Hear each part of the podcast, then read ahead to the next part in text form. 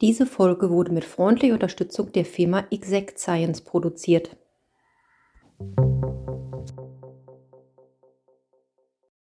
Hallo, liebe Zuhörerinnen und Zuhörer, zu einer neuen Folge bei Hatto aufs Ohr. Auch hallo, liebe Charlotte. Wir senden hier wieder aus unserem Hatto aufs Ohr Bus und haben heute ein, wieder ein zwei, eine 2 gegen 1 Folge. Ja, ich freue mich. Eine Special-Folge. Ich bin nicht mit dir alleine. Nee, genau. Wir sind zu dritt mal wieder. Und äh, als besonderen Gast haben wir nämlich heute Herrn Erwin Morawski bei uns. Äh, hallo, Herr Morawski. Hallo zusammen. Hallo, Frau Kümpers. Hallo, Herr Professor Perner. Hallo, wir freuen uns. Ja, Herr Morawski, Sie sind von der Ausbildung her Molekularbiologe und Genetiker. Aber hauptberuflich sind Sie mittlerweile Geschäftsführer von Exact Sciences Deutschland. Und Exact Sciences Deutschland kennen die meisten Leute ja von dem Oncotype DX Breast äh, Recurrence Core Test. Und dieser Oncotype DX-Test bestimmt ja mit großer Wahrscheinlichkeit, ob bei HR-positiven, HR2-negativen Brustkrebs im Frühstadium eine endokrine Therapie ausreicht oder ob die Patientinnen noch einen zusätzlichen Nutzen von einer Chemotherapie haben. Ein ganz wichtiger Test für unsere Brustkrebspatientinnen, ähm, der auch immer in Kooperation mit der Pathologie zugeführt wird. Und Herr Morawski, Nochmal vielen Dank, dass Sie hier sind und unseren Zuhörerinnen und Zuhörern berichten werden. Wir hätten da zu dem Test ein paar Fragen für Sie als Oberexperte. Sehr gerne. Ja. Mhm. Herr Morawski, erklären Sie nochmal einfach, was steckt hinter Oncotype DX Breast Recurrence Core Test?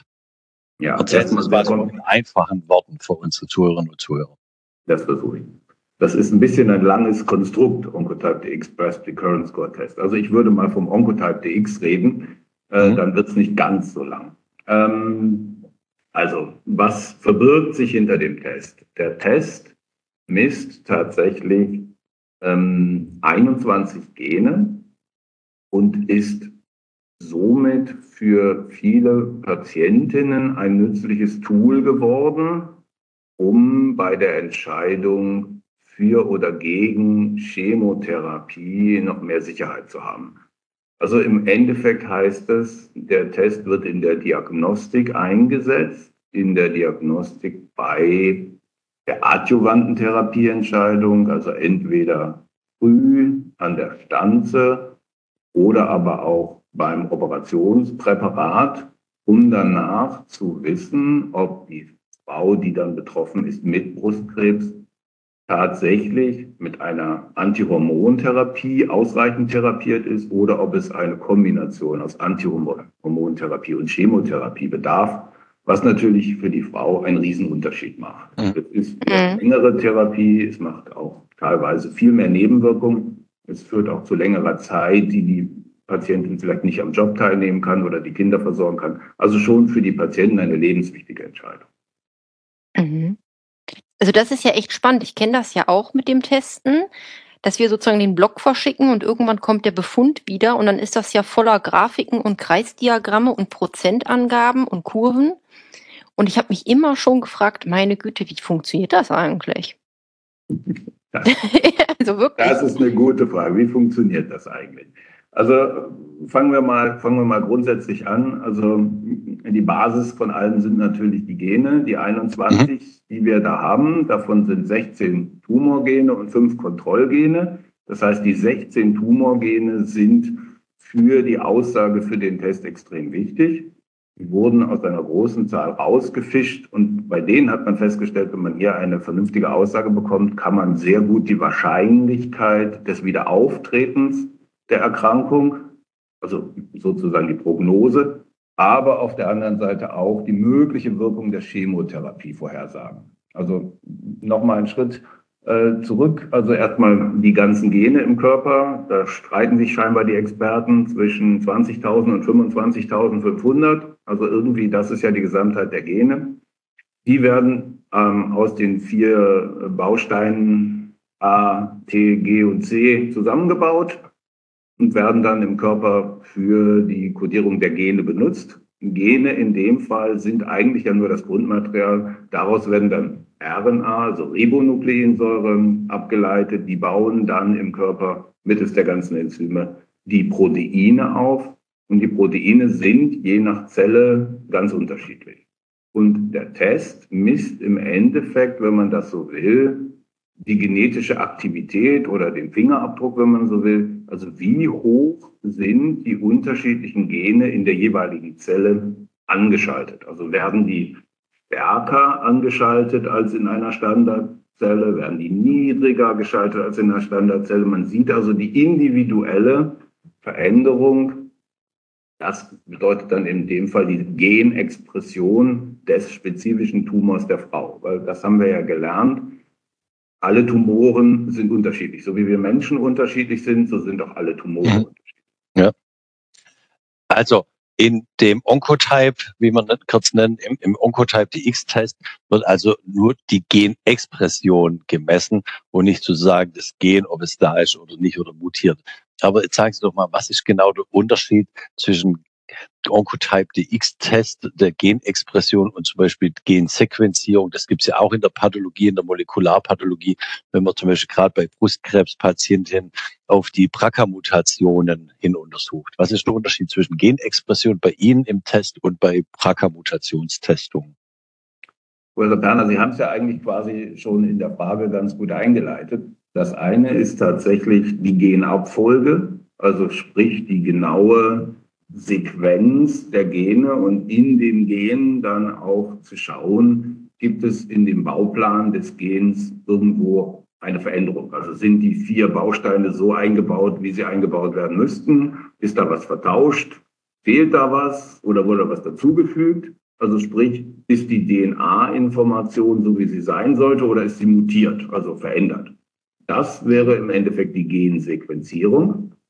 Und mhm. das würde zum Beispiel auch bei, bei dem Brustkrebsgen BRCA1 und 2 auftreten. Und wenn man dann im Gegentum sagt, okay, wie sieht es denn bei der Genexpression aus? Aus den Genen, aus der Kodierung werden dann ja die Proteine über den Schritt der RNA gebildet. Also das heißt, das, was in den Genen steht, wird dann in Proteine umgebaut. Und die sind dann entweder mehr oder weniger angeschaltet oder wenn das Gen ganz kaputt ist, vielleicht gibt es die auch gar nicht. Also das ist dann eben die reale Umsetzung, die Proteinwelt im Verhältnis zur reinen DNA-Welt. Und das hm. misst man dann und sagt eben, das ist exprimiert. Also so, so häufig kommt das Protein vor, so häufig wird das abgelesen, so häufig wird das gemacht. Also ich möchte als gutes Beispiel anführen, zum Beispiel wenn man sich eine Raupe und einen Schmetterling vor Augen hält. Die Raupe, äh, der Schmetterling, der aus einer jeweiligen Raupe raus entsteht, hat genau die gleiche DNA-Information also sozusagen die gleiche Basis, aber komplett unterschiedlich, also nicht komplett unterschiedlich, aber eine stark unterschiedliche Genexpression und Protein, damit Proteinausstattung.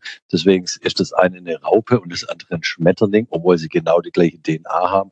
Und sie arbeiten auch beim Oncotype DX eben mit der Genexpression, also näher an der Realität, äh, äh, als einfach nur mit dem Grundbauplan. Hm. Sehr schönes Beispiel. Mhm. Ja, das, das ist spannend. Also nicht nur diese Angabe, wir haben die und die Mutation gefunden, sondern auch die Frage, wie aktiv ist die hm. Mutation mhm. eigentlich und hat die sozusagen gerade überhaupt eine Relevanz oder gibt es die nur, aber eigentlich funktioniert sie nicht oder arbeitet nicht sozusagen, die nachgeschalteten Wege. Also mhm. gibt es dazu Proteine.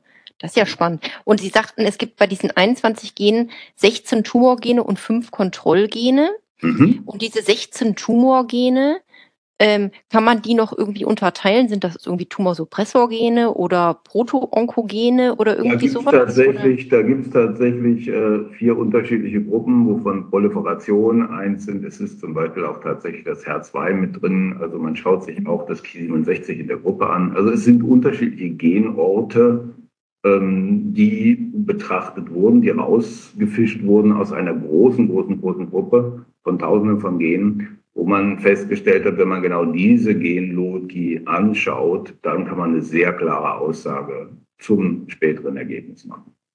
Sollte, darf ich noch eine mhm. Frage stellen? Dann machst Ja, bitte? Ich habe noch eine, gerade wenn wir da bei, bei diesem Unterschied waren zwischen äh, äh, Sequenzanalyse auf Mutation, zum Beispiel BRCA hin, dann die Genexpression wie beim Oncotype DX. Wir haben ja in der Pathologie auch die Immunhisto, wo wir wirklich auf die Proteine hin untersuchen können mit der Immunhisto. Was ist denn da der Unterschied denn zur, Gen, zur Genaktivität, wie er bei, bei Ihnen gemessen wird? Das war jetzt aber, glaube ich, auch wieder eine Frage an mich oder an Frau Küpper. Nee, an, an, an Sie, Herr Morawski. Sie sind unser ja, Gast. Sie kriegen nur die Frage. Ich, ich, ich frage nur, ich sage heute nichts. Also ich sage ah, Okay. Wir legen uns also, zurück und, und, stellen nur neugierige sehr, Fragen. Sehr schön.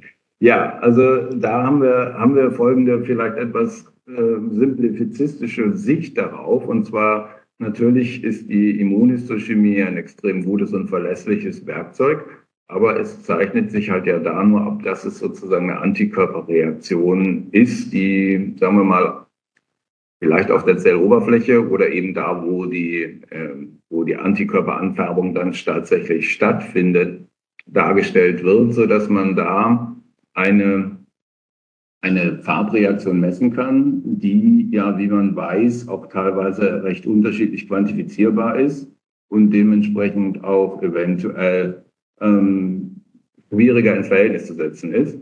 Ähm, das ähm, zeigt sich bei einigen Färbungen, zum Beispiel bei Braunfärbungen wie bei Ki 67, dass es durchaus mhm. äh, nicht so einfach sein kann, das wirklich hundertprozentig quantifizierbar zu machen. Mhm. Bei der ähm, PCR ist es tatsächlich so, dass durch diese Rückübersetzung von der RNA in die DNA und dann das Quantifizieren durch die PCR man ziemlich genau die Mengen wiedergeben kann. Also diese, diese Rückrechnung zeigt dann doch sehr genau, wie die einzelnen äh, Mengenverhältnisse in der Zelle sind.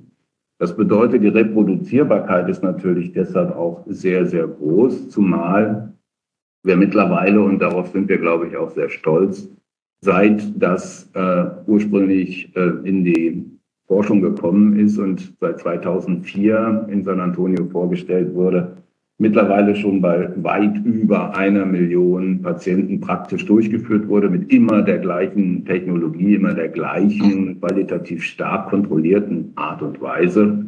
Und, und das ist auch was, was uns wirklich auszeichnet und was uns auch wirklich stolz macht, auch in Studien schon sowohl prospektiv mit über 20.000 Patienten als auch noch in viel mehr Fällen in, in Registerstudien und großen anderen Studien kontrolliert wurde. Also die, die Reproduzierbarkeit dieser Methode und auch die kontrollierte Reproduzierbarkeit, was wir in monatlichen Tests machen, ob wir immer noch auf dem gleichen Qualitätslevel sind, die ist sehr, sehr hoch und dadurch eben auch garantiert, dass wir immer mit einem vergleichbaren Ergebnis kommen. Ja, also mhm wir Pathologen sind ja auch sehr stolz auf das, was wir können, nämlich gut äh, Tumorentität, also Tumordiagnosen oder Diagnosen allgemein zu machen, Tumorentitäten genau festzulegen, Grading, Staging zu machen. Aber wo wir natürlich wirklich so ein bisschen hinterherhängen und so äh, nicht so eine gute Interobserver-Variabilität hinlegen, also von einem Pathologen zum nächsten, sind genauso zu quantifizierende Immunhistomarker wie zum Beispiel das Ki67, ja, und da, da hat natürlich das digitale Readout von dem Oncotype DX auf Basis der Genexpression natürlich schon seinen, seinen Vorteil, das muss man ganz klar sagen, ja. Mhm. Jetzt darf ich einmal noch mal dazwischen, weil ich bin da natürlich als, als äh, äh anerkannter, wie Sie gerade gesagt haben, Spezialist, mich zumindest wieder ein wenig zurückkämpfen in die Frage der Gene. Also tatsächlich geht es bei der Proliferation um T67, ja. STK15, Survivin, mhm. B1 und MYBL oder MYBL2. Ja. Dann gibt es zum Thema Invasion Bromelasin 3 und Catepepsin L2 aus der HER2-Gruppe CRB7 und HER2, wie Sie gerade auch schon gesagt haben, aus der Gruppe der Östrogene EAPR, BCL2 und SCOOP2. Und dann gibt es noch drei unter Other klassifizierte, und zwar GSTM1, WRG1 und CD68. Und also, als, Refer als, Referenz gibt es in dem Fall Beta-Actin GADPH RPLPD, ähm, GUS und TFRC. Also man hat fünf, die ähm, tatsächlich dazu benutzt werden, um ähm, die Standardisierung zu haben, also zu schauen, ob dieser Organismus eher hoch oder wenig exprimiert, also diese fünf Standardgene und dann diese Gruppengene, die in diese gerade mhm. aufgeführten Gene fallen. Ich meine, so ist tatsächlich die Aufnahme, so sieht man tatsächlich, dass es auch in unterschiedlichen mhm. Leistungsgruppen, wenn man sagt. Ja. Also viele von den äh, benannten Genen, die untersuchen wir auch Immunhisto auf die untersuchen wir auch immunhistochemisch oft in der Pathologie. Ja. Mhm. Charlotte, hast du noch eine Frage an Herrn Morawski? Äh, also ja, ich finde das total spannend. Ich habe mich jetzt gerade tatsächlich gefragt, gibt es das ähm, nur, jetzt in Anführungsstrichen nur, fürs Mammakarzinom oder auch für andere Karzinomentititäten? Ja, gibt es. Also tatsächlich gibt es diesen Test in Deutschland zurzeit nur für Mammakarzinom. Es gibt aber grundsätzlich noch zwei andere Testbereiche, die es zumindest in anderen Bereichen der Welt, hauptsächlich in Amerika, aber auch in Kanada gibt, nämlich einmal ähm, den kolorektalen Bereich und dann das Dezis, also die Vorstufe vom mhm. Krebs. Da gibt es Studien, die in Amerika und Kanada dazu gemacht wurden. Man muss aber ganz ehrlich sagen, ähm, dass sich das in Europa bis jetzt noch nicht so weit durchgesetzt hat, was vielleicht auch daran liegt, dass in ähm, Europa oder gerade auch in Deutschland die Bestrahlung der Brust bei Dezis im Moment der absolute Standard ist und der Dezis-Test im Endeffekt Patienten identifiziert, die man vielleicht nicht bestrahlen müsste also diese Art der Therapie hat es bis jetzt noch nicht geschafft, hier den Einzug zu finden. Und beim gastrointestinalen Tumor ist es tatsächlich so, dass in Amerika und in Deutschland eine unterschiedliche Standardtherapie genutzt wird.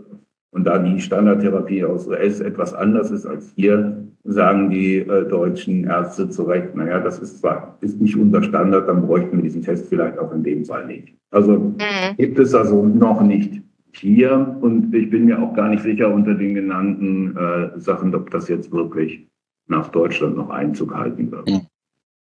Ja, ist ja interessant, weil die sagten gerade, den Test gibt es seit 2004, das habe ich richtig gehört, ne? Ja, absolut. Ja, also, das sind ja so nur 20 Jahre, da wundert es ja einen tatsächlich, dass so andere äh, Karzinomentititäten da inzwischen zeitlich gar nicht nachgezogen haben mit dem Test, ne? Sondern dass das ja scheinbar für die Brust zumindest in Deutschland so ein Einzelgänger ist, sag ich mal. Also grundsätzlich ist es, glaube ich, weltweit so, dass ähm, der Test aufgrund der Studienlage, aufgrund der prospektiven Evidenz, und ich denke auch das ist was, was ähm, den Test auszeichnet, was vielleicht auch unsere Firma auszeichnet, dass wir die Tests, die wir entwickeln, in große prospektive Studien machen. Also wirklich randomisierte, doppelblind getestete Situationen für die Therapieentscheidung einführen und die drei Studien, die ich da jetzt exemplarisch besonders hervorheben möchte, ist einmal die weltweit größte Studie für adjuvanten Brustkrebs. Das ist die TELA-X-Studie.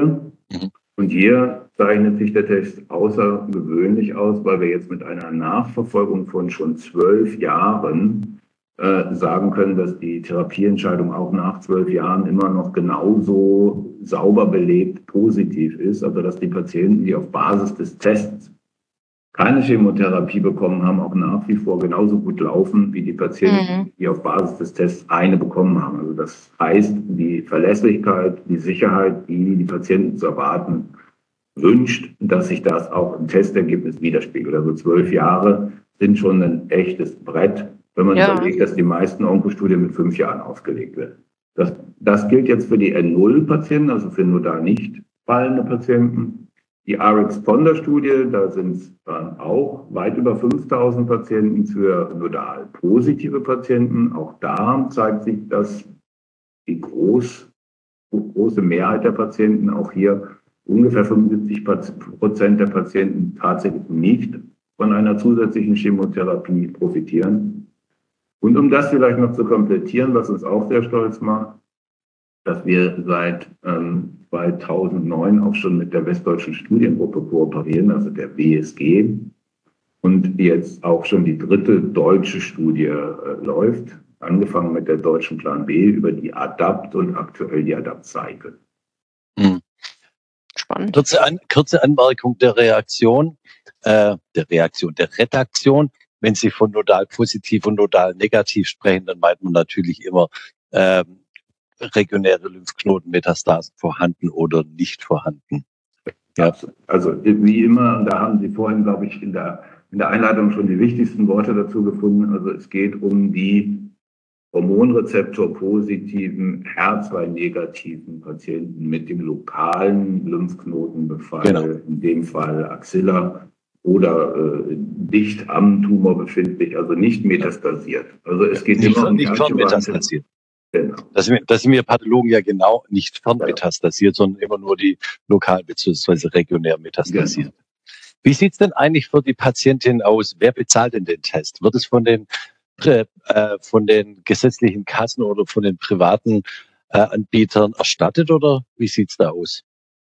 Ja, das ist, das ist eine sehr, sehr spannende Frage, zumal wir ja in der Situation, in der wir jetzt sind, ähm, darauf zurückblicken können, dass in allen internationalen Guidelines der Test mittlerweile als Standard für die adjuvante Therapie angesehen wird und das auch in vielen Ländern in die Erstattung eingezogen ist, in einigen Ländern schon sehr früh, ähm, so wie in Kanada, in Israel, selbst in äh, den Vereinigten, Sta äh, in den Vereinigten Staaten, aber auch in, in ähm, England. Da sind wir leider Gottes etwas zurück, weil in Deutschland ist der EWM erst 2020 für die Testung aufgenommen worden. Und hier okay. wird also für die GKV, die gesetzlich versicherte Patientin, der Test für Frauen ohne Lymphknotenbefall finanziert, für Patienten mit ein bis drei gefallenen Lymphknoten bezahlt ihn die Privatkrankenkasse auch schon länger, schon seit 2016.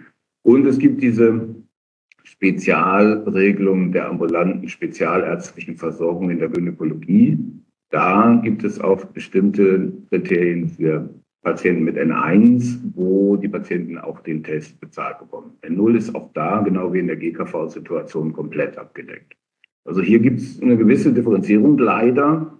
Wir hoffen, mhm. dass die äh, gesetzliche Krankenkasse, dass der GBA jetzt sehr zeitnah dieses Thema auch aufgreift und hier auch, sagen wir mal, diesen Patienten die Chance gibt, mit diesem zusätzlichen Tool eine bessere und sichere Therapieentscheidung treffen zu können. Mhm. Jetzt und, fällt mir, bitte, schau mal. Und, und, und wo wir gerade bei den Kosten sind, wer die übernimmt, so roundabout, wie teuer ist denn sowas?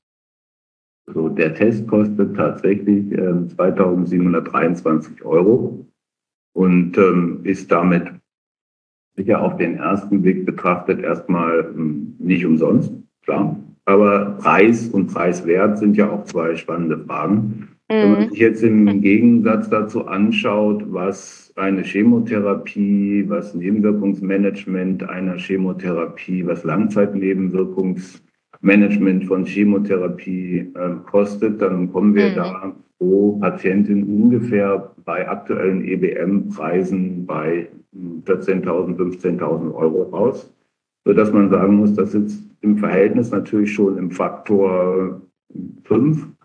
Wenn man dann noch dazu rechnet, dass sehr, sehr, sehr viele Frauen in Deutschland berufstätig sind, nämlich mhm. 70 Prozent in dem betroffenen Alter, und man darüber nachdenkt, dass diese Frauen ja zumindest doppelt so lang hm, in der Regel arbeitsunfähig sind, also nicht sechs Monate wie unter einer Antihormon, sondern mehr als ein Jahr, manchmal auch noch viel länger, dann ist das schon mal ein nicht unwesentlicher Faktor. Und dann müsste man leider noch dazu zählen, dass ungefähr 20 Prozent, einige sagen auch 30 Prozent der Frauen gar nicht wieder anfangen zu arbeiten. Also wenn eine Chemotherapie erfolgt ist, bedeutet das psychologische Belastung, es mhm. bedeutet aber auch körperliche Belastung. Also ich mache jetzt mal die Polyneuropathie-Bewegung, also ganz viel bei der Standardtherapie, das ist eine taxanhaltige Therapie, ist eine der Standardnebenwirkungen Gefühlsverlust. In, in den Fingern und in Zehen und auch im Körper. Also das ist sehr, sehr, sehr schwerwiegend, vor allem für Leute, die ihre Finger und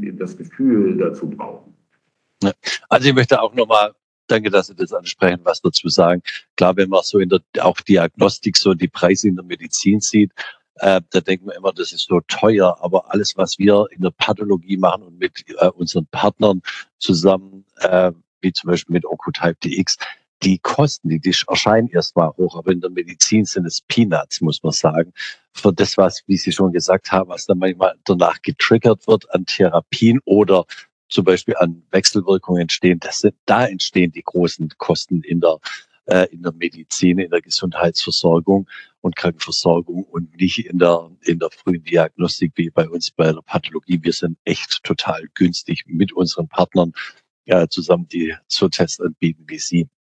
Mhm. Ja, oder was, was, oder was Sie gerade noch angesprochen haben, nicht nur das, sondern auch, wie geht es der Frau hinterher und ist die noch berufsfähig und wenn ja, also überhaupt und wenn ja, wie lange? Das gehört ja auch noch, muss man auch noch mit drauf addieren, ne? Das vergisst ja. man immer.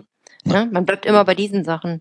Ja, denke, das, das, ist ja das Sozialprodukt äh, sollte man vielleicht nicht ganz außer Acht lassen, weil ich denke, die Belastung, die das für die noch nachgelagerte die Welt nach dem Krankenkassenzahlungsziel äh, bedeutet. Also sprich, ja. wenn die Patientin aus dem Krankenhaus raus ist, wenn die Patientin wieder ganz normal ins Leben zurück möchte, auch ja. das führt ja noch zu weiteren Kosten und vor allem zu sehr teilweise unnötigen, unschönen Nebenwirkungen, die man vielleicht nicht bräuchte, ja. wenn klar wäre am Anfang, dass die Chemotherapie keinen Nutzen bringt. Das ist ja der Vorteil für etwa 80 Prozent der Fälle. Ja, und ja. vor allen Dingen, weil das ja auch viele junge Frauen auch sind. Gerade Brustkrebs ist ja nicht was, was irgendwie ab 80 äh, kommt und bis 90 dauert, sondern es sind ja gerade auch junge Frauen ja. äh, betroffen, die noch mitten im Leben stehen natürlich und auch im Arbeitsleben. Hm. Was ich mich noch gefragt habe, wie lange dauert so ein Test eigentlich, bis Sie das Gewebe haben? Also von Gewebeeingang bis Ergebnis ist da? Also das geht tatsächlich jetzt mittlerweile sehr schnell. Es gibt einen Kooperationspartner, eine äh, deutsche Pathologie, in dem Fall in Trier, die ähm, diesen Test unter Kooperation mit den natürlich zusendenden Pathologen durchführt. Das läuft in einem Zeitrahmen von mittlerweile zehn Tagen, also dementsprechend oh. äh, in einer wirklich äh, sehr akzeptablen Zeit, weil die Therapieplanung ist in der Regel mit drei Wochen Vorlauf, vor allem wenn man es an der Stanze macht so, dass man die Therapieplanung, die Operationsplanung und natürlich nachgelagert dann die äh, Chemo- oder Nicht-Chemo-Fragestellung ausreichend mit einbeziehen kann in die Frage. Mhm, spannend. Und können Sie groß, grob sagen, wie viele Fälle pro Jahr oder so, Sie, so roundabout, Sie dann analysieren? Also ich glaube, das ist eine sehr spannende Frage. Das ICBIC geht davon aus, dass wir in Deutschland ungefähr 20.000 potenzielle Patienten hätten in dem Null. Wir glauben sogar, es ist noch ein bisschen mehr. Um wirklich ehrlich zu sein, wir sind noch weit davon weg. Also ich glaube, hier ist noch eine Menge Luft in vielen Brustzentren. Das sind ja die Anwender, wo Frauen noch mehr davon profitieren können. Und äh, Frauen sind natürlich auch, sagen wir mal, sehr positiv, wenn Sie mit Ihrem Doktor über diese zusätzliche Option reden können. Hm. Ja, sicher. Mhm. Herr Morawski, ich habe noch eine letzte äh, Frage in unserem Podcast ja. an Sie. Sie haben es vorhin schon erwähnt, zum Beispiel das Westdeutsche, die Westdeutsche Studiengruppe, ähm, die Frau Nitz und die Frau Habeck Heute habe ich im Deutschen Ärzteblatt gelesen, dass nämlich Frau Professor Dr. Med, Nadja Harbeck, Brustzentrum der Frauenklinik LMU Klinikum München, sowie die Frau Professor Dr. Med Ulrike Nitz vom Westdeutschen Studien, von der Westdeutschen Studiengruppe München Gladbach den Deutschen Krebspreis 2023 zugesprochen bekommen haben die höchste äh, Auszeichnung, die man einem deutschen Arztwissenschaftler zukommen kann im Bereich der Onkologie. Und ich glaube, die zwei Damen äh, haben doch auch was mit Oncotype DX zu tun. Wollen Sie uns da mal kurz aufklären? Nämlich Wissenschaft wird ja immer von Menschen getrieben. Das ist mir auch immer ganz wichtig und deswegen wollte ich auch die zwei Namen hier äh, erwähnt haben. Erstmal herzlichen Glückwunsch und wohlverdient an die zwei Damen. Ja, da schließe ich mich dem Glückwunsch in vollstem, vollen Herzens an, weil in dem Falle ist es wirklich ähm, mehr, mehr als verdient, nicht nur in, in Deutschland so wahrgenommen zu werden, sondern mittlerweile Gott sei Dank auch auf den großen Kongressen, auf dem ESMO, auf dem ASCO, in dem San Antonio ähm, Programm haben die Damen, die Studien und ihr Team natürlich der Westdeutschen Studiegruppe auch jetzt mehrmals vorstellen können. Und tatsächlich geht es um die Plan B und die Adapt-Studie, also die Studien, wo zum ersten Mal ein Multigen-Assay, in dem Fall der Oncotype DX-Test, mit für die Therapieentscheidung eingesetzt wurde in Deutschland und in 90 deutschen Brustzentren gemeinsam mit der westdeutschen Studiengruppe die Wirkung des Tests erprobt wurde. Also man hat hier genauso gesagt, okay, alle diese Patienten hätten ohne den Test normalerweise in der alten Lesart eine Chemotherapie bekommen. Und man hat dann gesagt, diese Patienten werden jetzt zusätzlich mit dem Oncotype DX-Test getestet und dann nach dem Ergebnis des Testes in Gruppen eingeteilt. Und das Gute ist, in völliger Übereinstimmung auch mit den amerikanischen Studien zeigt sich, dass hier auch die deutschen Patienten in den Studien so genauso positiv angesprochen haben, genauso positiv davon profitieren, sodass man auch hier sagen kann, drei Viertel aller Patienten, bei denen vorher alle Chemo bekommen hätten, brauchen aufgrund der Studienergebnisse unter Einbeziehung des Tests jetzt keine Chemotherapie nehmen. Sind mit der Antihormontherapie ausreichend und gut versorgt. Und ich denke, das macht uns stolz, dass man die Therapie so deeskalieren kann. So wurde es ja auch im, im, in der Ehrenrede oder besser mhm. gesagt in, auf der Webseite, weil die, die Verleihung des Preises findet im Juni statt. Also die Vorankündigung ja. sagt schon genau das die Deeskalation, die Forschung dazu im Brustkrebs ist der ausschlaggebende Trigger für die Verleihung dieses sehr, sehr hoch dotierten Preises. Ja, und wichtig auch immer, ist nicht so, dass eine Firma einfach irgendeinen Test rausbringt. Das ist basiert immer alles auf valider Forschung, äh, die belegt werden muss von unabhängigen Gruppen. Da steckt viel Arbeit dahinter. Da steckt wirklich irgendwie Science dahinter. Herr Morawski, herzlichen Dank für Ihre Einsichten. Ähm, ja, das war sehr spannend. Eins, Fand ich auch. Ich, ich möchte noch eins für unsere Zuhörerinnen und Zuhörer ergänzen. Wir haben jetzt hier viel ja über den Oncotype DX gesprochen, viel über Studien. Alle Referenzen, die nämlich die Validität von dem Oncotype DX-Test belegen, haben wir in unseren Show Notes verlinkt. Wer da genau reingucken äh, möchte, kann da mal noch reinschauen. Ansonsten, Herr Morawski, nochmal herzlichen Dank sehr gerne. Ja, das war toll. Gemacht. Vielen Dank. Ja. Danke Ihnen. Und, und ähm, wir, Charlotte, wir verabschieden uns von unseren Zuhörerinnen und Zuhörern und verbleiben bis zum nächsten Mal. Genau. Tschüss zusammen. Alles klar. Bis bald. Vielen Dank nochmal und bis demnächst. Tschüss. Tschüss. Tschüss.